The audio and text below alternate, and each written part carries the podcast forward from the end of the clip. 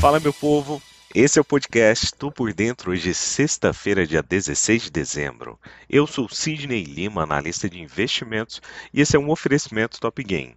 Aqui você fica bem informado com o que pode impactar o dia da Bolsa de Valores. E por mais um dia, o principal índice da Bolsa Brasileira, o Ibovespa, buscou resistir à correção lá fora, mais forte nessa quinta-feira, dia 15, em que as perdas de Nova York chegaram a 3,23% para o Nasdaq e nos principais mercados da Europa continental também superaram a marca de 3% nesta quinta-feira de elevação de juros da zona do euro e no Reino Unido. Aqui, após enfraquecimento no começo da tarde com sinal negativo lá fora, a referência da B3 chegou a se firmar em alta, com o relato de que a PEC da transição está tendo dificuldades na Câmara dos Deputados. Contudo, a recuperação perdeu fôlego no fechamento do dia.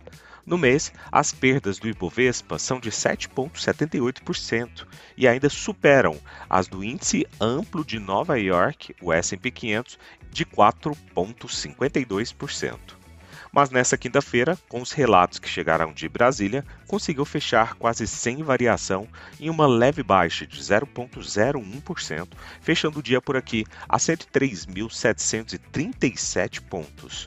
O giro financeiro foi de 28,5 bilhões nessa sessão.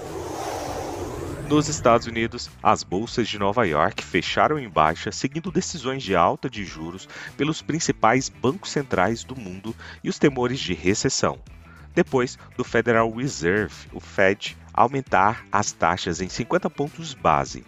O Banco Central Europeu e da Inglaterra, na sigla em inglês o BOE, fizeram elevações da mesma magnitude em seus juros no dia de ontem, além de haver sugestões pela continuidade do aperto monetário por lá.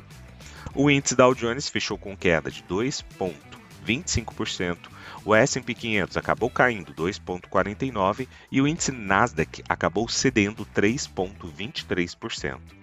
As ações dos Estados Unidos não tiveram chance, após digerir a decisão agressiva e firme do Federal Reserve, o Fed, e novos dados que apontam uma recessão econômica. O Fed demonstrou uma propensão para revisar as previsões. Então, não deve surpreender se o Fed revisar a taxa de juros máxima esperada dos Fed Funds à medida que a inflação comece a moderar. Olhando para o futuro, os investidores precisam observar a trajetória da inflação para serviços básicos não habitacionais, que está intimamente ligada às condições do mercado de trabalho. Na Europa, Espera-se que os mercados de ações negociem em leve alta nesta sexta-feira, recuperando-se após a liquidação da sessão anterior, após a mensagem de Falcão do Banco Central Europeu antes da divulgação de um lote de dados econômicos importantes. O Banco Central Europeu abrandou o ritmo de suas altas nas taxas de juros nesta quinta-feira, apertando-as em 50 pontos base, mas a presidente Christine Lagarde também sinalizou que um aperto significativo ainda está por vir na batalha contra a inflação.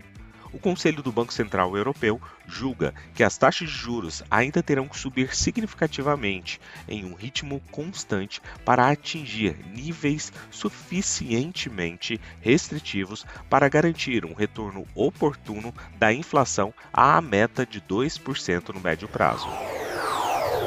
Na Ásia, os mercados de ações registraram pregão em geral negativo nesta sexta-feira. Em Xangai, o quadro foi praticamente de estabilidade, enquanto em Tóquio houve recuo de quase 2%.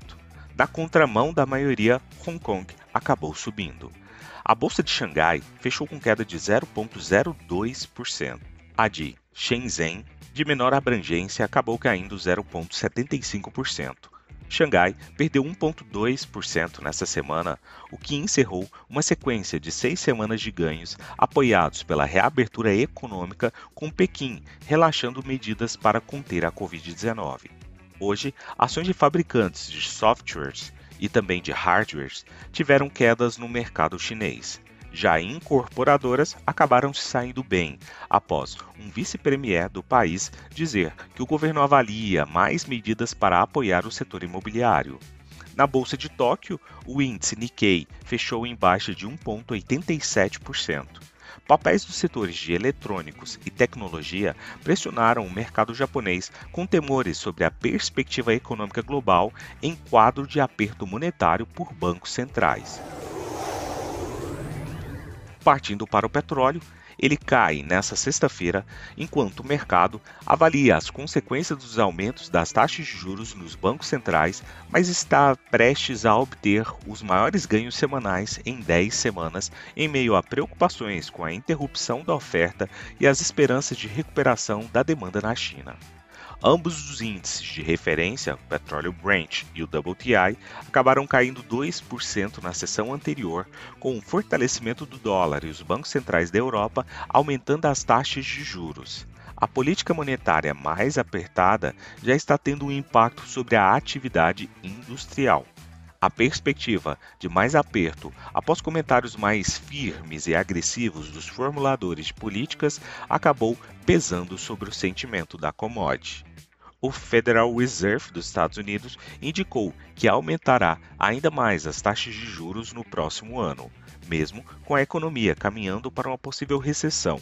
Na quinta-feira, o Banco da Inglaterra e o Banco Central Europeu elevaram as taxas de juros também para combater a inflação. Na agenda econômica de hoje, tivemos às 7 horas da manhã divulgação na zona do euro de dados relacionados à inflação, o famoso IPC. Às 11 horas e 45 minutos, teremos nos Estados Unidos divulgação de dados relacionados ao PMI por lá.